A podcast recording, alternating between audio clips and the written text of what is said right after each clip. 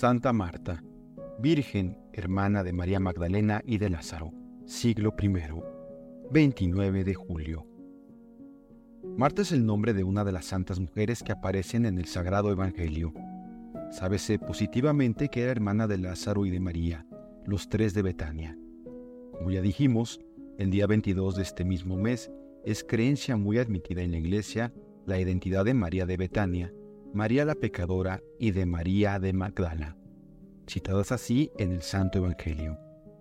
El poeta cristiano Fortunato fue el primero que adjudicó a Santa Marta el título de Virgen, apelativo hermosísimo que siempre ha sido ratificado por el pueblo cristiano. La familia amiga del Señor. Había sido convidado Jesús por Simón el fariseo a comer en su casa de Cafarnaún. Estaba sentado el Señor en la sala del banquete, cuando he aquí que una pecadora, sobrado conocida en la ciudad y alrededores, entró en el lugar y fue a echarse a los pies de Jesús. Allí, humildemente postrada, besábaselo sin cesar, mientras las lágrimas corrían abundantes de sus ojos. Con su larga y hermosa cabellera, iba al mismo tiempo enjugándolos y los ungía después con un perfume delicioso que a profusión derramaba de un vaso de alabastro. Los espectadores de aquella escena, incapaces entonces de comprender su sublimidad, murmuraban abiertamente contra lo que juzgaban descarado atrevimiento por parte de aquella mujer. El Maestro Divino, que leía en el fondo de aquel dolorido corazón, dijo solemnemente a la arrepentida pecadora, Perdonados te son tus pecados. La mujer, así purificada, era María Magdalena, hermana de Marta. A partir de aquel día, unieronse las dos al séquito del Salvador y fueron, con su hermano Lázaro, los amigos más privilegiados del Divino Maestro. Precisamente en la casa que ellos tenían en Betania, le gustaba venir a descansar de las fatigas de su predicación. En ella encontraba corazones puros y desinteresados, y el bien incomparable de un cordial y verdadero afecto. La mejor parte. En cierta ocasión iba el Señor a Jerusalén. De camino entró en un poblado que no se nombra en el Evangelio, pero que fue sin duda Betania, lugar donde vivían nuestros amigos. Salió Marta a recibirle, y mientras ella se entregaba con diligencia a las labores domésticas, María, su hermana, estábase a los pies de Jesús escuchando sus palabras.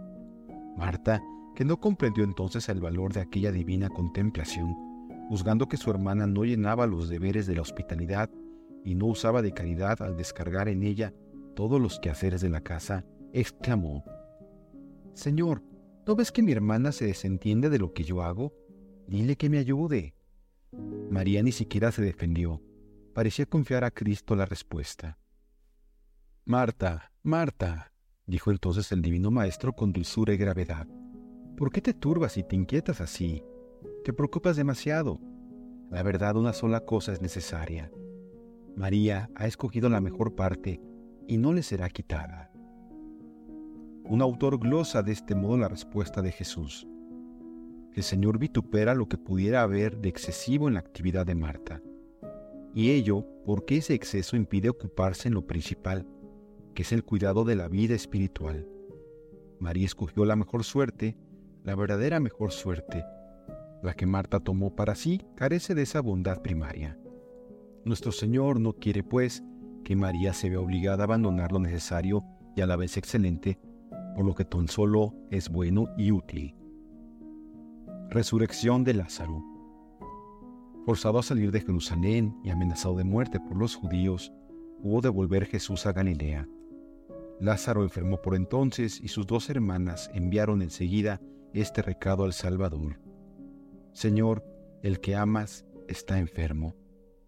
Pero sea por poner más a prueba la fe de Marta y de María, sea por acrecentar la fe de sus discípulos con el mayor brillo del milagro que preparaba, Jesús no se dio prisa alguna en corresponder al fraternal ruego y cuando llegó a Betania, hacía cuatro días que Lázaro había muerto.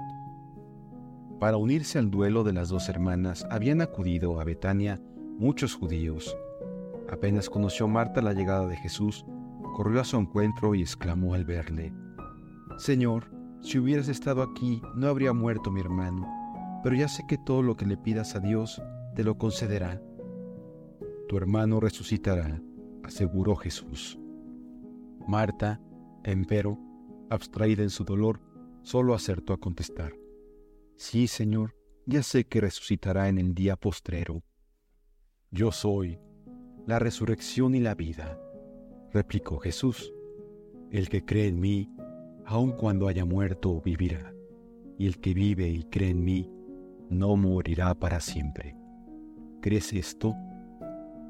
Marta entonces, iluminada por el cielo, añadió al punto, Sí, Señor, creo que eres el Cristo, el Hijo de Dios vivo, que has venido al mundo. Después de tan hermosísima confesión, corrió Marta hacia su hermana y díjole al oído, El Maestro está ahí y te llama. Al oírlo, María levantóse precipitadamente y corrió a echarse a los pies de Cristo que se mantenía a cierta distancia del bullicio, en el sitio mismo en que Marta le había encontrado. Y repitió presurosa la misma dulce queja de su hermana. Señor, si hubieras estado aquí no habría muerto mi hermano. Profundamente apenado, pues el Salvador hacia el sepulcro y mandó quitar la losa que lo cubría. Marta, temerosa de que la fetidez molestara al Señor, dijo, Ya de maestro, hace cuatro días que murió. Jesús le replicó con suave autoridad, ¿No te he dicho antes que si crees, verás la gloria de Dios? Y poniéndose ante el sepulcro abierto, dio testimonio de su Padre que está en los cielos, y con voz poderosa gritó, Lázaro, sal afuera. A la orden de Dios, levantóse el difunto incorporándose a pesar de los lienzos y ligaduras que le envolvían por completo, y adoró al que le había arrebatado de las garras de la muerte. Prodigio tan estupendo que debiera haber bastado para abrir los ojos a sus enemigos, solo sirvió para incitarles a tramar la muerte del Señor. Parece ser que aún enseñan en Betania un pozo cavado en la roca denominado Pozo de Santa Marta, junto al cual, según se cree, encontró por vez primera la santa a nuestro Señor. Al pie del pozo y un tanto elevada de la roca del suelo, existía una piedra oblonga llamada vulgarmente la piedra de Betania, que ha sido siempre muy venerada porque, según dice la tradición, en ella estuvo sentado el Salvador esperando a María cuando Marta fue a buscarla. Los peregrinos arrancan con respeto pedacitos de esta piedra que guardan y honran como reliquias. Algunos autores la llaman la piedra del coloquio o del diálogo. Desde la pasión a la ascensión. Seis días antes de Pascua estaba Jesús de nuevo en Betania. Cenó en casa de Simón el leproso. Lázaro era uno de los convidados.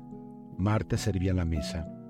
En esta circunstancia, María Magdalena repitió la escena del vaso precioso cuyo contenido vertió en los pies y cabeza del Salvador, utilizando sus cabellos rubios como toalla y provocando con su santa osadía murmuraciones de varios comensales, murmuraciones a las que el Señor contestó con una bellísima apología del gesto de aquella. La antevíspera de la pasión no fue a Jerusalén como en los días precedentes. Pasó aquellas horas supremas en Betania orando en mutuas confidencias con María, su madre, con sus discípulos y con la familia amiga que le brindaban hospitalidad. Desde este momento ya no hace el Evangelio referencia alguna de la santa. Llegada la hora definitiva de la victoria, fuese Jesús a Jerusalén. Y mientras María Magdalena, la pecadora purificada, se deshacía en lágrimas viendo sufrir por los pecados de los hombres al que ella tanto había amado, Marta, más reposada en su propia aflicción, confortaba con tierna solicitud a la Madre de Dios. Con ella quedó al pie de la cruz junto con las demás santas mujeres durante la jornada luctuosa del Viernes Santo y formó luego en el fúnebre cortejo del entierro de Cristo. Cuarenta días después de resucitado, abandonó Jesús esta tierra y subió a los cielos. La tradición de las iglesias provenzales. Esta segunda parte de la vida de Santa Marta ha tenido la virtud de hacer correr ríos de tinta.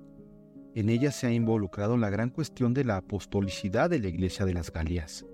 Pero como quiera que siempre, ha de pesar más ante el buen sentido el testamento oral de los pueblos que no la crítica de sentido iconoclasta, traemos aquí, en resumen, las tradiciones que guardan y veneran los pueblos costeros del Mediterráneo francés. Después de la asunción de la Santísima Virgen, María Magdalena, Marta y su sierva Marcela, junto con María Salomé, que habían atendido abnegadamente a la Madre de Dios, alcanzadas por la sañuda persecución de los judíos, fueron embarcadas con Lázaro, Maximino y otros en una nave privada de velas y timón, y abandonada así en alta mar. Pero Jesús, que en la más deshecha tempestad había salvado y dirigido la barca de Pedro, velaba también sobre sus amigos de Betania, y las olas calmaron sus furores ante los siervos de Cristo. Los mismos ángeles pilotaron aquella embarcación hasta dejar su precioso cargamento en la costa gala. En memoria de este portentoso hecho, existe aún, hoy día, la aldea de las Santas Marías y su iglesia en el lugar mismo en que abordó la nave.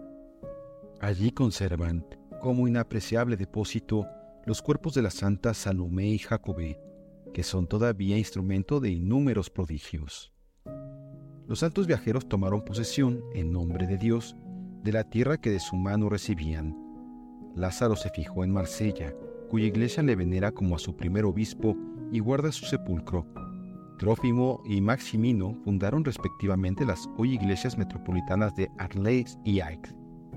María Magdalena se refugió en la soledad de la Sainte-Baume para continuar allí su vida de penitencia y contemplación, entre tanto que Marta y Marcela se entregaban a los trabajos evangélicos en Aviñón y más tarde en las inmediaciones de la actual ciudad de Tarascón.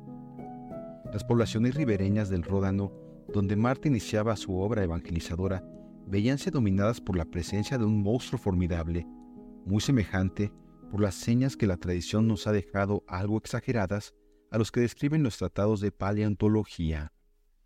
Un día en que Marta dirigía la palabra a los habitantes de Tarascón, no lejos de donde tenía su guarida la tremenda bestia, hízole saber la muchedumbre que si lograba dar muerte al dragón, abrazarían la nueva fe.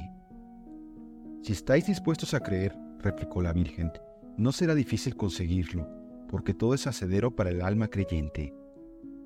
Y avanzó tranquila y sonriente hacia el temible antro, seguida a muy respetable distancia por la gente, que apenas se atrevía a creer posible aquella gallarda actitud con que Marta se acercaba al peligro.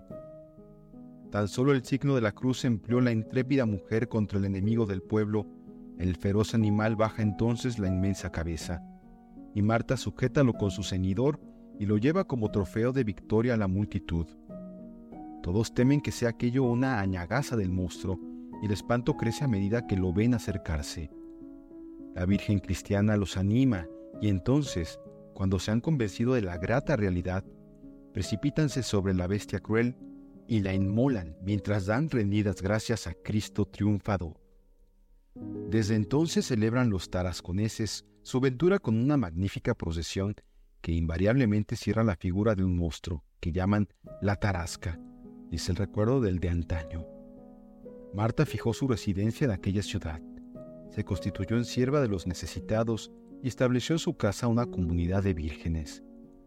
Pronto aquello fue un centro de atracción para la gente y un foco de apostolado y conversiones por los numerosos milagros que el Señor obraba por su insigne sierva. Al poco tiempo levantóse allí una magnífica iglesia que, según la tradición, dedicaron San Trófimo y San Eutropio. Muerte de la Santa. El fin de aquella vida se acercaba. Ya Marta había visto, por divina permisión, el alma de su santa hermana que volaba al cielo en compañía de los ángeles. Ella misma, enferma ya, pero penitente aún, supo la hora de su dichoso tránsito y se preparó con gozo indecible para volar hacia el amado de su corazón. Tardaba en ella aquel momento por el que venía suspirando desde tantos años atrás. Llegado el día designado, hizo extender bajo un frondoso árbol un lecho de paja cubierto por un cilicio. Allí fue colocado su cuerpo enfermo, de conformidad con sus indicaciones. Pidió entonces el crucifijo, volvió luego el rostro hacia los devotos venidos para recibir su postre suspiro, les rogó aceleraran con sus rezos la hora de la liberación final. Y mientras alzaba sus ojos a la cruz, expiró en un éxtasis de amor. Era el 4 de las calendas de agosto, 29 de julio, ocho días después de la muerte de su hermana Magdalena. Marta contaba entonces 65 años. Funerales milagrosos. Una multitud incontable asistió a las exequias de la santa. Durante ellas ocurrió un hecho extraordinario. Estaban todos reunidos para la ceremonia del entierro. San Frontón, obispo de Perigó, que había prometido a Marta asistir a sus funerales, preparábase a pontificar en su catedral. Sentado en la silla episcopal, esperaba la llegada de los fieles, cuando súbitamente se quedó traspuesto por modo misterioso. Apareciósele Jesús y le dijo, Ven, hijo mío, a cumplir tu promesa, ven a enterrar a Marta, mi hospedera. No bien hubo terminado de hablar el Salvador, hallóse el prelado en la iglesia de Tarascón. A su lado estaba Cristo y los dos se mostraron al pueblo llevando un libro en la mano. El Señor ordenó a Frontón que levantara con cuidado el cuerpo de la santa, y ayudado por él, púsolo en el mausoleo. El pueblo quedó presa de gran estupor por la vista del prodigio. Entonces acercóse un clérigo para preguntarle quién era y de dónde venía. Cristo respondió por los dos y dejó entre las manos del sacerdote el libro que llevaba. En él se leían estas palabras. La memoria de Marta, hospedera de Cristo, será perdurable. Entre tanto, en Perigó, cansábanse los fieles de esperar en la iglesia. Cuando el diácono fue a despertar al obispo, No extrañéis mi tardanza, dijo éste disculpándose. Vengo de Tarascón, a donde he sido transportado milagrosamente para rendir a Marta los supremos honores del sepulcro. Este prodigio, registrado a la vez por los habitantes de Perigó y los de Tarascón, atrajo a la tumba de la santa innumerables peregrinos. Muchos sordos, mudos, ciegos y paralíticos curados daban fe del gran valimiento de su intercesión hasta Dios. El primer rey cristiano de los francos, Clodoveo, aquejado de terrible dolencia, quedó curado en el año 500 con solo tocar el sepulcro de Marta. En agradecimiento por aquel insigne favor de la santa, otorgó a la basílica todos los poblados, bosques y terrenos de ambas orillas del Ródano en tres leguas a la redonda cultos y reliquias. Lo más esencial de todas las tradiciones que preceden, compéndialo así la lección del breviario. Cuéntase que después de la ascensión del Señor, Marta, presa por los judíos junto con sus hermanos y otros muchos seguidores de Cristo, fue encerrada en un navío sin velas ni timón que llegó felizmente a Marsella. Ante semejante prodigio y por efecto de sus predicaciones, convirtiéronse a la fe los marselleses y otros pueblos vecinos. Marta, después de haberse ganado por sus extraordinarias virtudes, especialmente por su caridad, el cariño y la admiración de todos los marselleses, retiróse con algunas piadosas mujeres a un lugar apartado del humano bullicio. Allí permaneció largo tiempo, fervorosamente dada la piedad. Finalmente, luego de profetizar con gran antelación su propia muerte y sin dejar de acompañar su fama con insignes milagros, voló santamente hacia Dios. El texto del martirologio, igual en este punto en las ediciones de Gregorio XIII y Benedicto XV, dice sencillamente, En Tarascón, Galia Narmunense, Santa Marta, Virgen, huésped del Salvador, hermana de la bienaventurada María Magdalena y San Lázaro. En 1187, encontróse el sagrado cuerpo de Marta y se celebró solemnemente su traslación. Su sepulcro, que se ve ahora en la cripta de la iglesia de Santa Marta de Tarascón, es honrado con un culto varias veces centenario y muy visitado por los peregrinos. Tarascón tiene a Santa Marta por patrona y celebra su fiesta con rito doble de primera clase y octava.